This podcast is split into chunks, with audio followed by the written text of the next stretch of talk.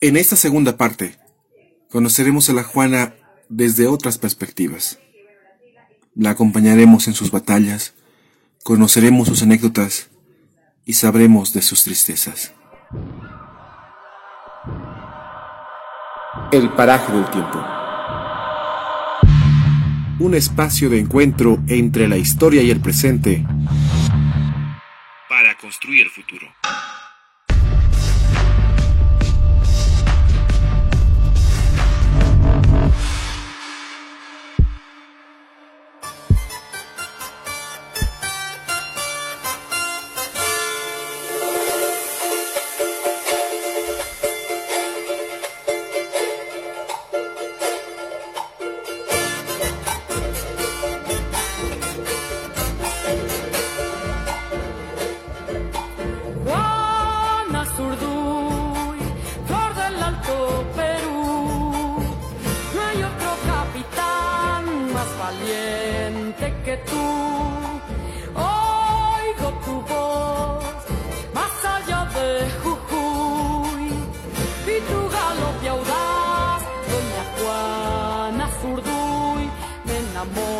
Patria en agraz, desvelada recorro su voz.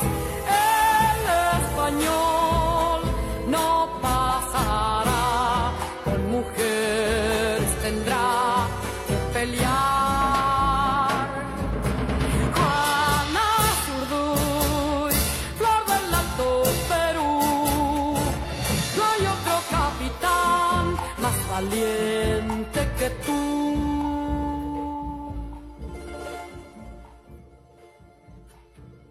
Bueno, hemos empezado con una canción, con la canción más conocida de la Juana. Mercedes Sosa, creo. Eh, creo que la, bueno, la canta la Mercedes también, hay muchas versiones. hay muchas versiones, no recuerdo ahorita, pero bueno, eh, empezamos con, con justamente con la Revolución de Mayo. ¿no? Es justamente, eh, estamos hablando de, de dos fechas importantes que se repiten en dos años. 1809 acá en Sucre y 1810 en Buenos Aires. Eh, es un proceso bastante complejo. Vamos a introducirnos un poco en cómo es que es que la Juana empieza, no sabemos cómo se vincula, pero sí como que los hechos eh, más importantes se van suscitando. Eh, Estamos el 25 de mayo de 1809. Recuerden bien estas fechas. 25 de mayo es muy importante la vida de la Juana. Se genera un movimiento interesante, un movimiento de, de otros doctores de Charcas. Se, se, se ha especulado que estos chicos, y digo chicos porque eran abogados changuitos, changuitos en Bolivia significa muy jóvenes, este, muy jóvenes que estaban vinculados con ideas libertarias, eh, se los ha vinculado mucho con la logia Lautaro, eh, pero también se, se los ha vinculado mucho con, con los procesos de, del silogismo libertario que se va a repetir durante toda América Latina. Hay mucha discusión chauvinista respecto a que dónde fue el primer grito libertario, en qué momento y con bajo qué lógica se ha hecho, pero lo que se tiene más, más o menos certeza de cómo se inicia es justamente con estos chicos, el Manuel Belgrano, bueno, no, Belgrano no, perdón, Manuel, eh, que digo, Bernardo Monteagudo, Bernardo Monteagudo, este, está también los hermanos Sudáñez, ¿no? Están eh, el doctor Michel, eh, que está el doctor Lemois, que son, eh, son eh, bastante jóvenes. Eh, Bernardo Monteagudo no pasaría de los 19 años,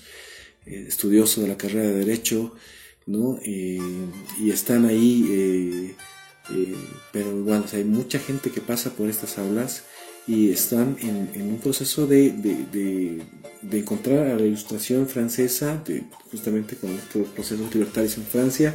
Es el contexto que se está viviendo. ¿no? Sí, y, pero no son cualquier tipo de jóvenes. Te- Recordar a la gente que nos escucha y que nos sigue desde el podcast, justamente cuando hablamos de este documento de los Estados Unidos de Sudamérica, es de este grupo, el grupo de, Mayo, ¿no? ¿no? El, grupo, el grupo libertario de Mayo, que va a empezar a generar esta discusión. Justamente se mandan, vamos a después chequear otros podcasts, pero se mandan emisarios de este grupo importante. Uno de ellos, que es el doctor Michel, se va a La Paz, y es evidente la influencia que tiene el 16 de julio, que les duele algunos paseños, pero sí hay mucha influencia de, de este grupo de la San Francisco Javier, que es la única universidad además, eh, cerquita por acá. Eh, Bernardo Monteagudo eh, se va a Buenos Aires y eh, se va a encontrar con Cornelio Saavedra. Con Cornelio Saavedra va a estar eh, Belgrano, que son personajes importantes. Cornelio Saavedra que nace en Potosí, nace en Potosí, aquí cerquita, camino entre Potosí y, y Sucre, y está justamente la casa donde nace Cornelio Saavedra, eh, que además es eh, jefe de una guarnición, una guarnición en Buenos Aires, que es como la guardia municipal más o menos, no, no, era, Sí. no era un ejército Claro, regular. es, uh, difícil. ¿no? Sí, no era un ejército regular, pero sí como que estaba a la cabeza de ellos. Y era relativamente armado. No tampoco- Sí, lanzas y algunos fusiles, o quizá no, no era wea fusiles, no arcabuces, quizá no. Eh, muy mal pertrechados, estaban, eh, estamos hablando de justo hace un poquito tiempo atrás, habían resistido la invasión inglesa, ¿no? Cornelio Saavedra juega un papel muy importante en la resistencia de la invasión inglesa al puerto de Buenos Aires. Eh, Bernardo Monteagudo tiene una fábrica de jabones allá. Eh, ya había salido de la universidad y regresado. Bueno, ya, chango todavía, joven, joven. Y empieza a, a efervecer, empieza a, a cuadrar esta idea libertaria. Quiere repetir lo que ha pasado en Sucre, bueno, en, en- en Charcas, en Chuquisaca, es el nombre que tenía en ese momento, eh, respecto al levantamiento eh, ciudadano del 25 de mayo. Sí, aparte que contextualizar que eh, de alguna u otra manera eh, eh, España estaba perdiendo fuerza, estaba perdiendo poder Sí. político y económico. Entonces, y estaba en una lucha ya internacional con justamente Inglaterra y había una, digamos, una reconfiguración que se estaba queriendo dar. Y aparte que estaban con las ideas libertarias desde Estados Unidos, digamos. También, o sea, con la, Entonces, con la independencia de claro. Estados Unidos, ¿no? Entonces- que fue inspirada en Francia. Los, eh, Pepe Botellas está en el trono. y ese fue una excusa. sí, no, Otro no, Pepe. otro Pepe. Tú también eres Pepe Botellas. Muy joven. Pero bueno, Entonces, está vas a... mi reencarnación. ¿eh? Nacido de reconocer. Bueno, en- estamos ahí en ese, en ese, en ese contexto, estamos pintándolo. Y eh, es Bernardo Monteagudo, este emisario de este grupo de jóvenes de la, San Francis- de la Universidad San Francisco Javier, que se va y empieza a charlar, empieza a generar una vinculación con, con estos personajes históricos.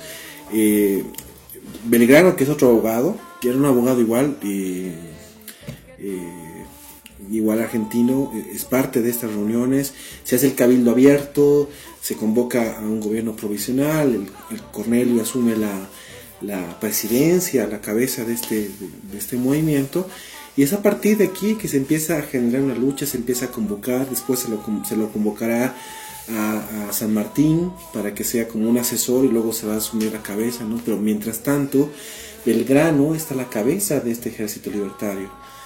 Eh, y bueno, están esas ideas. Pepe, tú nos tienes un dato importante histórico. Cuéntanos qué pasa en 1811. Bueno, si bien, eh, a, a ver, más o menos, eh, ya dos batallas antes, este tema, mientras se estaba contextualizando eso después del 25 de mayo de 1809 con los doctores, estaba también suscitándose otros acontecimientos en relación ya a nuestro personaje, la Ujú. Juana, ¿no? Ella ya había, eh, había participado de algunas, eh, digamos, acciones bélicas en 1810 y en 1811. Entonces ella eh, había participado eh, en una batalla en, en- ¿cómo se llama? este texto? No está claro. ¿Yanapiri? No, No, no. en Huaki. En Huaki. Ya había participado y había sido vencida, ¿no? Había una suerte también de que, si bien, bueno, si hubiese habido WhatsApp en ese momento, hubiese otra vez más otra cosa. WhatsApp o Facebook ha sido una, un- una noticia viral. Sí, la conexión de, la, la- digamos, los momentos de, de manejo de información también jugaban un rol importante. Los tiempos, ¿no? En que se manejaban, en que uno tenía que esperar ahí al ejército que tenía que fortalecerte y nunca llegaba, o era, o llegaba muy, tarde después que ya había pasado la batalla. Y ella pasó esto en, un primer momento. Y en, mil, eh, en, y en 1811, ya, digámoslo así, de, de manera más eh, denotada, aparece también eh, ya junto a, a, a su esposo, ¿no? Es donde ellos empiezan a, a- a- digamos, es el dato que se da, en general, ¿no? Que aparece ya junto a Manuel, ya en, en filas y combatiendo justamente en la ciudad de Buenos Aires. En la capital de Virreinal eh, aparecen, en este caso, aquí denotan unos datos que dicen, ¿no? Los esposos Padilla. Al norte, eh, con el ejército auxiliar del norte, en realidad de Argentina, refortalecidos. Eh, y, en este caso, con los eh, combatiendo contra los realistas de Alto Perú. Mira, vamos a poner en contexto eh, geográficamente para que nos escuchen otras partes del mundo. Huaki es una población eh, que está en, la costa del lago Titicaca. Está muy al norte. eh, estamos hablando de cerca a 800 kilómetros de su ciudad.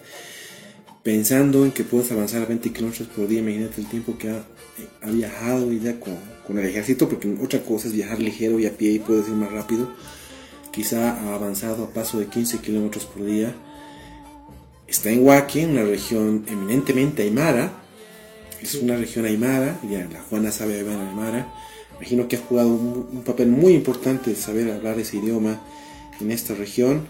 Sabemos que Castelli es un personaje que es parte del ejército eh, del norte argentino. No, no era argentino, no había Argentina. O sea, hay, que, Claro. hay, que, hay que romper estos mitos de que había ya la Argentina, que fue el ejército.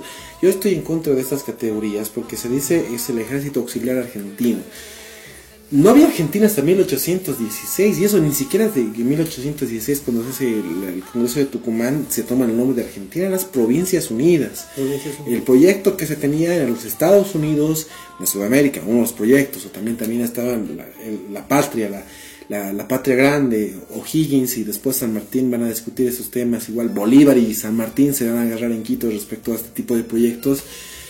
Bolívar con la Gran Colombia, San Martín con este, con esta gran patria sudamericana, pero eh, no había un ejército argentino como tal, era un ejército libertario que estaba en Huaki, que estaba a la cabeza de Castelli, Castelli un hombre que también fue influenciado por Monteagudo, por el discurso que tiene, el discurso que tiene Castelli es eh, bastante eh, reivindicativo de los derechos indígenas y eh, por supuesto lastimosamente pierde la batalla, si no me Sí, aquí es donde pierde la batalla y bueno, eh, a, la, a la cabeza de justamente de los realistas, del virrey, del virreinato, en este caso del Perú, eh, a la cabeza de Juan José Goyeneche, quien es eh, quien termina, digamos, expropiándoles todas sus tierras, sus ganados, confiscándole eh, prácticamente digamos lo poco que tenía. Los un- atrapa junto con sus cuatro hijos, ¿no? Entonces, eh, en un esfuerzo, digamos, a toda la familia, en un esfuerzo hace, eh, en este caso, Manuel, para poder liberarlos y logran escapar, y, pero ellos ya empiezan a, a- a caminar, digámoslo así, por los montes, por lugares alejados, por tierra, a sobrevivir, ¿no? hasta que en, un año después, más o menos en 1812, eh, ella eh, eh, empieza ya eh, después de lo digamos de haber eh, conseguido eh, el apoyo de mucha gente campesina, indígena, etcétera, eh, consigue un ejército alrededor de 10.000 milicianos, o sea, de, de No es poca cosa en esa y que época. por si acaso no es nada, no, no es nada poquito, y a la cabeza de justamente aquí aparece el actor Manuel Belgrano, ¿no? quien eh, junto con ella y en este caso, ¿no? Aquí los llaman los Padilla junto con, con Belgrano, ya empiezan eh, un trabajo, mucho más trabajado, ¿no? Estamos hablando de una... pues, bueno, Bolivia cuando nace la independencia no pasaba del millón de habitantes. 10.000 10.000 es un- una cantidad enorme, tomando en cuenta que en ese entonces la dispersión de la población era enorme. O sea, para encontrar un, un voluntario para el ejército había que caminar 4 o 5 horas para decirle ir casa por casa, convencerlos para la causa libertaria reunir 10.000 hombres, bueno, 10.000 o- com- compuestos del ejército, porque sabemos que la Juana, dando el ejemplo de que estaba con su esposo, su ejército no estaba solo compuesto por hombres, sino también por mujeres que luchaban, ¿no? Entonces, 10.000 eh, personas que estaban a- apegadas a la causa libertaria, es mucho tiempo en el que se dedican el Manuel y la Juana a reunir esta cantidad de personas. Sí, aparte que, bien, viene de una derrota también, ¿no? De- de- de- Está en Huaki, sí. de, de 1810, En 1811 también cae en otra derrota. En 1813, junto al batallón de los leales, en Ayohuma, que es también una batalla bastante eh, representativa y de realce, también viene a caer. Pero eh, lo, lo, lo más importante y lo más interesante es que es una mujer sumamente combatiente, ¿no? Era, se no, no se rendía, digamos. No, no había eso de que, ay, he perdido, ya ahí fue todo, sino que iba una y otra y otra y seguía empujando. Cerca, te veo cerca de la buena, ¿no? en el buen sentido. ¿no? Hasta que, mm, bueno, eh, más o menos en 1816, justamente en el billar. ¿no? Es donde ya aquí en, en Bolivia, Juan Azuruya, frente de una treintena de, de jinetes, entre ellos varias mujeres atacan a las fuerzas del general español eh, La Era, les quitó el estandarte y recuperó los fusiles, entonces ya empieza a ganar las batallas, empieza ya a marcar este Es- y no estaba solita, estaba el Belgrano ahí. y eso, y eso quiere decir también que ya ella empieza a coger bastante experiencia, ¿no? Empieza a coger eh, eh, mucha fuerza, ya conoce de, de- de- de esto de- de- del manejo militar, etcétera. Ya se está volviendo esa comandante. Sí, justamente es cuando el, eh, hay un documento en el que señala que Belgrano eh, manda una carta al gobierno de Buenos Aires certificando esto que nos acabas de contar, Pepe, en el billar, de que ella, a la cabeza de un, de un contingente importante de, de milicianos, de libertarios que están ahí, arrebatan el estandarte español, se le quita y es por eso que se le, se le manda un fus, se le entrega un sable, creo que el Belgrano le entrega el sable y se le nombra teniente coronel del ejército libertario. Sí, porque si bien ella había perdido la batalla. ¿no? Ah, ah, lo que sorprende a Belgrano es, digamos, la, la entereza, la, la, digamos, no sé, pues yo supongo la, la patada hacia que le metía uno y otro, el golpe, ¿no? Y, y, y, y, y la capacidad, digamos, de afrontar en ese momento. Yo, yo, yo viejo me hago pis y me, entro, y me corro. De- Porque sí, bastante complicado. Uno, vos ve un fierro así de un metro de, de largo. Que te puede atravesar. Filoso. Te puede destruir todo. Eh, y, y- y viene ahí gritando un montón de gente con caballos, tierra, ¿no? Pero ella ahí. Metiéndole con todo. Entonces, y, y es importante, pero para fíjate- intentar un poquito contextualizar, ¿no? ¿Y por qué? El, el contexto de la carta. O sea, imagínate el, el, el arquetipo de la mujer eh, en ese entonces era una dama. ¿no? En todos los sentidos, ¿no? Una dama que está eh, en su casa, eh, y esto te lo pongo, lo decíamos en el anterior podcast. Eh, estamos hablando de que cuando pasa, no es por desmerecer lo que pasa el 27 de mayo, fue un hecho muy importante, hay que recordarlo, hay que tenerlo muy presente, pero esa frase que además que me parece incluso que está muy como muy dirigida, ¿no? Esto de que si no hay hombres, aquí están las mujeres. No es que no existe eso, había mujeres que estaban peleando, ¿no? Eso es- hay, que, hay que desmitificar eso. Y en el segundo es que el arquetipo estaba siendo cuestionado. Y eso es lo que le sorprende al Belgrano, no solamente su valentía, su entrega, su entereza, su habilidad con la espada, su habilidad de combate, sino de que era una interpelación directa al arquetipo de sociedad que se tenía en el presente, incluso para los que se consideraban revolucionarios. Era mujer, Sí. era indígena, Sí, hablaba hablaba- estaba con sus hijos ahí. Sí.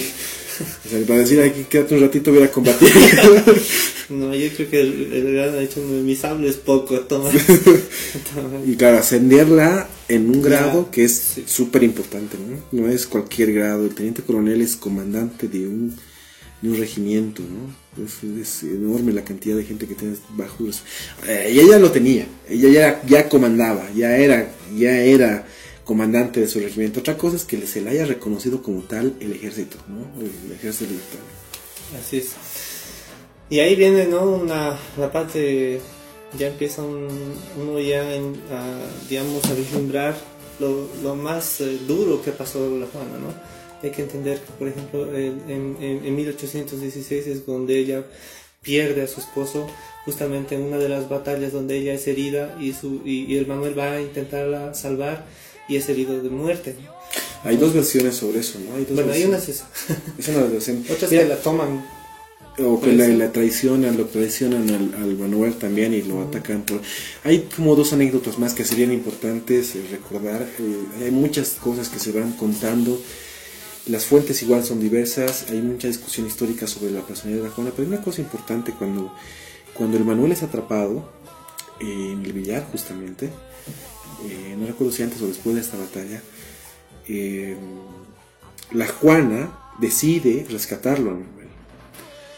Manuel está atado, está el ejército, no sé qué, y se le ocurre una cosa importante. Había unas ramitas por ahí, no me acuerdo la plantita, que es justamente, recuerdo, pero en San Juan, antes de que se, prendieran cohetes y se hicieran fogatas, había una rama que como que explota cuando la pones en el, en el, fuego. No recuerdo cómo se llama esta plantita, pero esta plantita es ruidosa, cuando la quemaba sonaba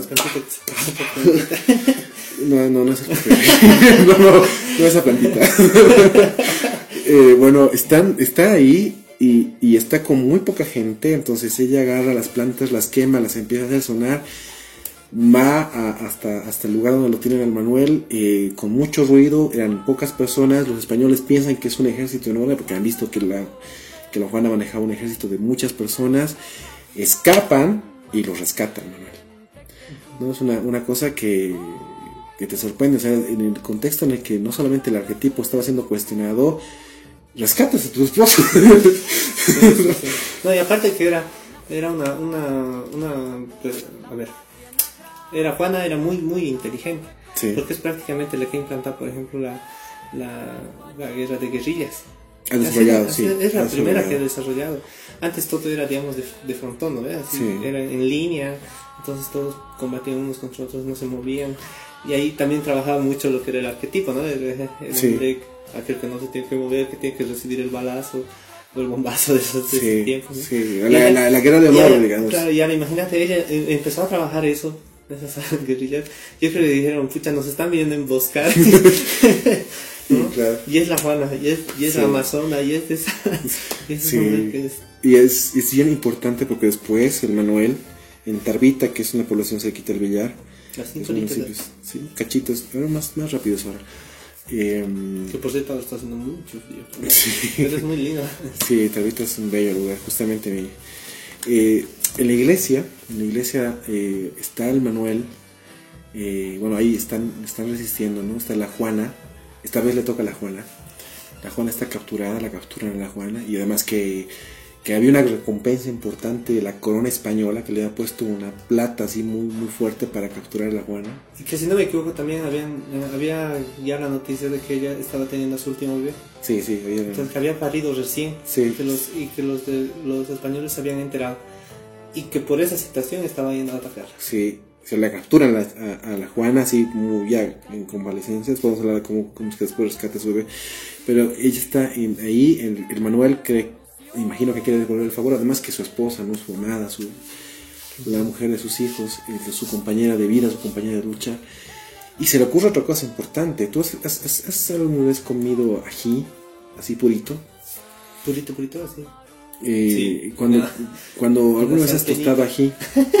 No sé, la gente, bueno, aquí, aquí en Bolivia, más en el sur que en el norte creo, hay una costumbre muy fuerte de los ajíes, ¿no? Eh, Creo que muy, casi el 80% de los platos bolivianos son ají. Sí, sí, sí. Entonces, eh, tú cuando tostas el ají, que es eh, justamente una variación de lo que se llama chile, o no sé, Ah, Chile en México. Chile México, locoto, no sé, es una, es una vainita, sí, es, pues una vaina, ¿no? Una vainita, literalmente una vaina, un fruto en forma de vaina que cuando tú lo tuestas y lo tuestas mal y se te quema, humea. Sí. Y si tú te, te quemas en tu cocina y tú no tienes mucha ventilación, te hace toser y te hace llorar, ¿no? se te saca la mugre. Eso, lo que se le ocurre al Manuel, y eso se nota mucho, es que agarra un montón de ají, los envuelve en una bolsa de papel o en, cosas de papel, los quema y los mete por el campanario de la iglesia de Tarbita. Los gasifica los los gasifica porque ahí está, ha echado así un montón, se trepa por ahí. Ya sabes quién fue el Yo sí, entonces los- salen de la iglesia, salen de la iglesia y claro, se, rinden porque había un montón de humo y no sabían cuánta gente estaba ahí y se rinden, ¿no? Entonces le pudieron rescatar a la Juana de Tarbita y es una cosa que, que que muy pocos detalles hay. Estos detallitos, estas cosas, esas anécdotas de, de la batalla te hacen conocer a estas personas que han luchado, porque son gente de carne y hueso. Sí, sí, sí. No son eh, superhéroes, bueno, dejando de lado un poco lo que significa las- la, la tendencia de las antiprincesas, eh, con los eh, de la editorial Chimbote, que vamos a recomendar después que lean. Este, sí es, es muy importante encontrar eso. Además que hay otra, justamente, antes ya tuvo su agua, la Juana, ¿no? Estaba cerquita de la laguna. Y eh, como había mucha plata detrás de, la recompensa, porque el rey ya, ya, se había enterado de esta amazona, eh, no solamente los realistas querían capturarla, sino que llegó la noticia a su propio ejército. Y el Manuel dice, bueno, estás con la guagua, estás con la bebé, este, eh, anda a descansar, tienes que recuperar tus fuerzas porque hay que seguir combatiendo. Y su propia gente, sus lugares tenientes, la emboscan cerca de un río, una, una laguna, y le quieren apresar. ¿no? La Juana ese rato se levanta como fiera, eh, ensabla su, su, su espada, les habla en quechua, o sea, los otros embobados porque eran criollos, además no le entendían ni un carajo, perdón, pero si no le entendían nada y, y bueno, Le termina cortando la cabeza sí, de, un, de un solo golpe. de un solo golpe, ¿no? Y se salta al río y logra rescatar a su, a su bebé y claro, sorprendidos de cómo ella ha reaccionado, este, incluso tu propia gente, ¿no? La que por plata querían, querían entregar a la Juana. El Manuel después en 1816 fallece, o es uno por rescatar a la Juana, o otros porque lo traiciona, porque justamente una persona de las que, que quería dejar la causa y dejar ahí. Y bueno, eh, la Juana está ya expropiada, le quitaron sus cosas, no tenía tierras, eh, todo lo había entregado a la causa. Y creo que también muere su padrino, porque su padrino de matrimonio es otro personaje histórico que es bien conocido en Bolivia y que es eh, parte de la resistencia guerrillera en los Sintis. Estamos hablando de Vicente Camargo. Muy bien, sí. Eh, Vicente Camargo era el padrino de boda de, de la Juana y el Manuel. Eh, y claro, imagino que han debido tener tertulias eh, muy, muy ricas para discutir sobre el tema libertario.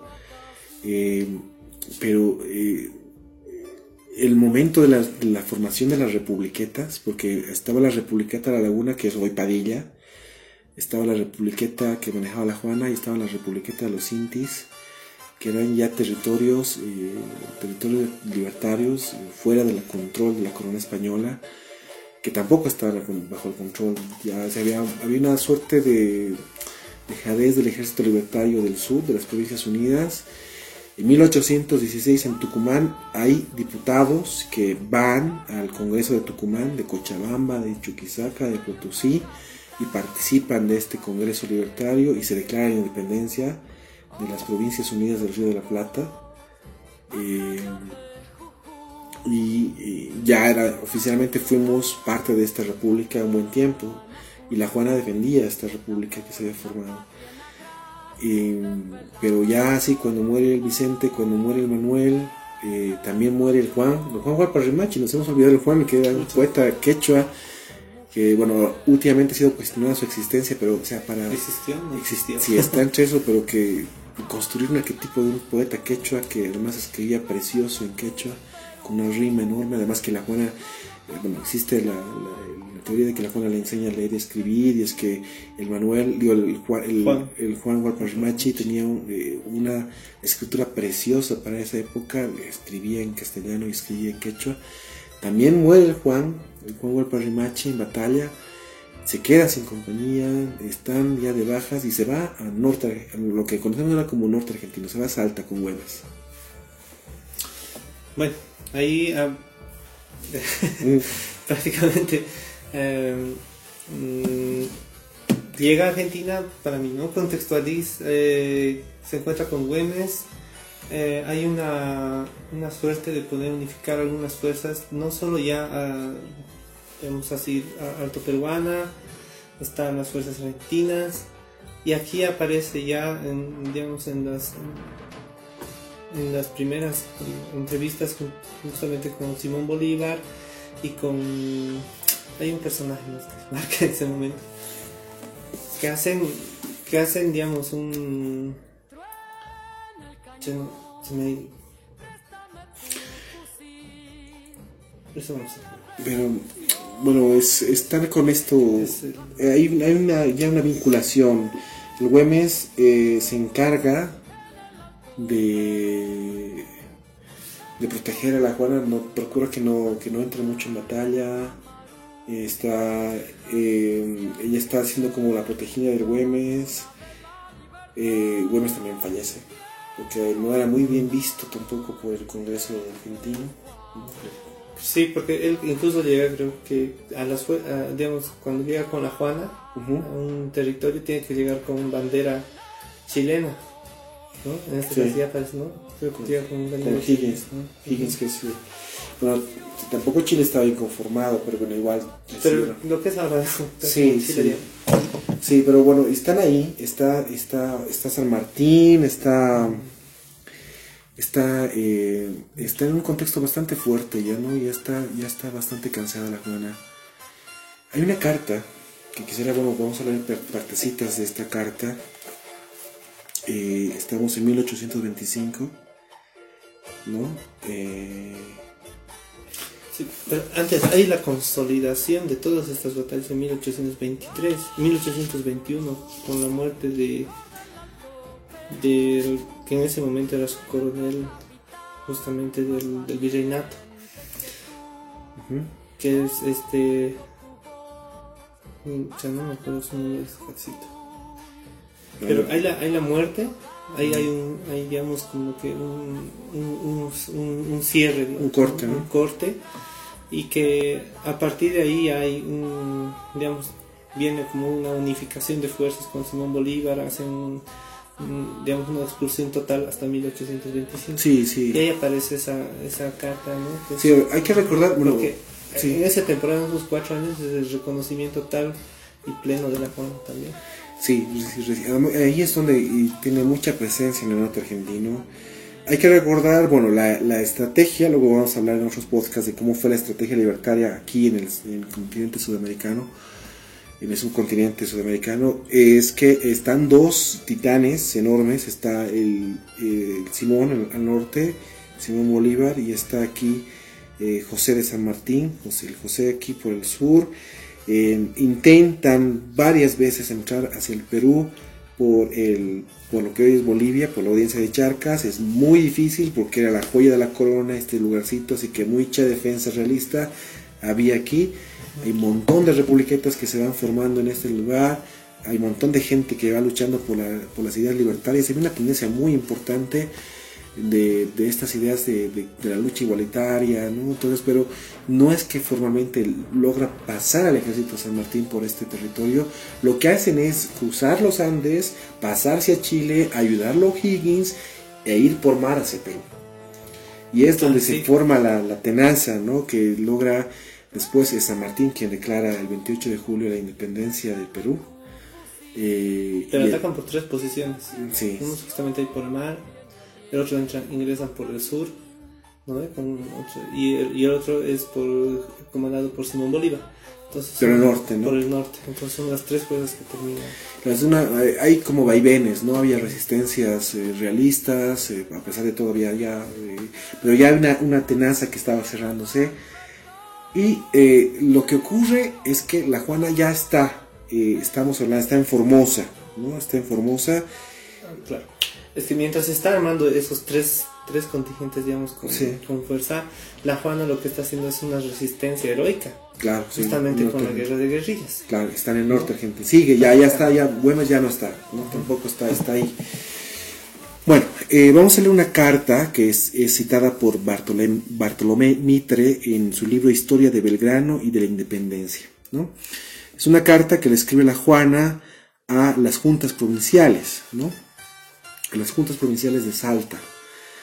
Eh, este, este, este textito que vamos a leer es parte de un libro que se llama Cartas para comprender la historia de Bolivia, que la escribió Mariano Baptista Gumucio. Vamos a utilizar mucho este libro de vez en cuando para contextualizar de primera mano, porque estos son personajes que van a escribir con puño y letra, no los van, no los van a contar, sino que vamos a, vamos a leerlos de puño y letra.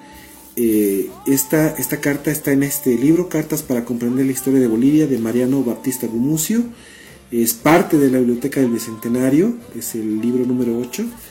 Y bueno, dice así, ¿no? Eh, titula así, ¿no? Mi deplorable y lastimera suerte. Formosa, 1825. A las muy honorables juntas provinciales. Doña Juana Zurduy, coronada con el grado de teniente coronel por el Supremo Poder Ejecutivo Nacional, emigrada de las provincias de Charcas, me presento y digo, que para concitar la compasión de vuestro honorable y llamar vuestra atención sobre mi deplorable y lastimera suerte, juzgo inútil recorrer mi historia en el curso de la revolución. Aunque animada de mi noble orgullo, tampoco recordaré haber empuñado la espada en defensa de tan justa causa. La satisfacción de haber triunfado de los enemigos más de una vez, despecho por victoriosas y poderosas huestes, ha saciado mi ambición y compensado con mi usura mis fatigas. Pero no puedo omitir el suplicar a vuestros honorables se fije en que el origen de mis males y de la miseria en la que fluctúo es mi ciega adhesión al sistema patrio. Después de tal fatal contraste en que perdí a mi marido y quedé sin los elementos necesarios para proseguir la guerra, renuncié a los indultos y a las generosas invitaciones con que se empeñó en atraerme el enemigo. Abandoné mi domicilio y me expuse a buscar mi sepulcro en país desconocido, solo por no ser testigo de la humillación de mi patria, ya que mis esfuerzos no podían acudir a salvarla. En este estado he pasado más de ocho años y los más de los días sin más alimento que la esperanza de restituirme a mi país. Desnuda de todo arbitrio, sin relaciones ni influjo, en esta ciudad no hallo medio de proporcionarme los útiles y viáticos precisos para restituirme a mi casa. Si vuestro honorable no se conduele de la viuda de un ciudadano que murió en servicio de la causa mejor y de una pobre mujer que a pesar de su insuficiencia trabajó con su sello, con suceso en ella. ¿Qué te parece la carta? Es, es- es bastante fuerte, ¿no? En realidad, ella eh, prácticamente habían vencido, estaba en Argentina, estaba en un lugar donde no era su tierra y el, su, su único anhelo era volver aquí a Bolivia, al lugar donde habían nacido. Y si mal no tengo entendido, pues el, el- la carta tiene un efecto, ¿no? Se compadecen de ella, el, ¿cómo se llama? A las juntas de las juntas. provinciales de Salta, ¿no? Y eh, terminan donándole cuatro mulas y 50 pesos para que ella pueda regresar junto con su hija. Entonces las mulas eran como donarte un auto, ¿no? Sé, cuatro autos, 4 por 4 50 pesos. Como, como mil bolivianos más o menos, algo así para... Lo que está pidiendo básicamente es pasaje para volver a Bolivia. Sí. ¿no? Es lo que está pidiendo en esta, en, esta, en esta carta. Además dice, país ajeno, en realidad estamos en un proceso en el que no se, no se consolidaban los países. 1825 ya, ya se notició, porque ya estaba formándose el nuevo país. En 1824 ya ha pasado la batalla de Junín, la de Ayacucho, que no celebran en Bolivia, sino que son en territorio peruano, y que eh, definen la suerte final de, eh, de lo que va a ser Bolivia. ¿no? Eh, sí, Estamos hablando que ella llega a Bolivia, ¿no? Más o menos en 1830. No, 25 después ya, un poquito- no, cerquita, cerquita, porque ya lo, lo, lo, Sí. Lo conoce a Bolívar, Bolívar le manda una carta a, a la Juana, Pero es algo interesante, ¿no? Hay, hay, un- hay, hay, digamos, un dato interesante que, por ejemplo, el eh, Simón Bolívar dice que, eh, incluso Simón Bolívar dice que deberían de cambiarse el nombre de, Boli- de, de Bolívar, que en ese momento se puso en honor a él, eh, por, eh, por Juana o por, no sé, o Azurduy o algo así, nuestra tierra bendita. Sí, es Porque él, él agarra y dice, en realidad ellos son los que han luchado, ellos son los que han batallado, ellos son los que han puesto ahí el, el pecho, El pecho. durante años y años, ¿no? Entonces, eh, ya hay ese reconocimiento, ¿no? De, de, de- de mismo Simón Bolívar. Y es cuando también deciden darle un, digamos, a, una pensión. una pensión vitalicia, digamos, como ahora se dice, no solo por, eh, por, por, por la, por el personaje que ella representaba, sino también una pensión por su esposo en este caso, ¿no? Porque pueda vivir. Bueno, vamos a, a cerrar hasta aquí esta, esta entrega de este podcast. De- esta es la segunda parte de, de la Juana, la guerrillera de América, de este microsector llamado y los libertarios. Eh, te invitamos a que te escuches ya la tercera y eh, tercera entrega final. Esperemos que tal vez un- una cuarta después, muy después, pero ahora este, es- este, es- este microciclo va a ser de tres entregas. Eh, vamos a, a conocer el final de la historia de la Juana. Vamos a, vamos a escuchar eh, el, el desenlace final de lo que significó su vida, el agradecimiento entre comillas que se tiene, el contexto en el que regresa a Bolivia, eh, todo lo que significó sus memorias y lo que significa recordar a la Juana. Es eh, algo muy importante porque en- bajo el lema del, del podcast es, es, es, eh, encontrar un espacio de encuentro entre el pasado y el presente, que es lo que estamos haciendo ahorita, para construir un futuro.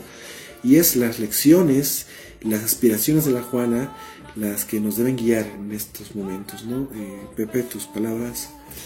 Sí, ya había esa idea de una patria grande, ¿no? Eh, que que vamos a poderlo ver al, como se dice, ¿no? En el siguiente. En la entrega final, la entrega final. No se lo pierdan. eh, y vamos a ver el desenlace de esta, De esta historia. y de este gran personaje. Si no se olviden, nos siguen en redes sociales, estamos en Facebook con el Paraje del Tiempo, visiten el blog, que imagino que también algunos estarán escuchando desde ahí, es el tiempo.blogspot.com. Este, igual, si quieren suscribirse al, a- a- al canal, podrían hacerlo a través del blog, a través del Facebook, y si quieren también pueden suscribirse al WhatsApp, al, eh, si están en Bolivia, al 725 26476 o al 68, 67, 86, 92 y esperamos también después sus comentarios para seguir.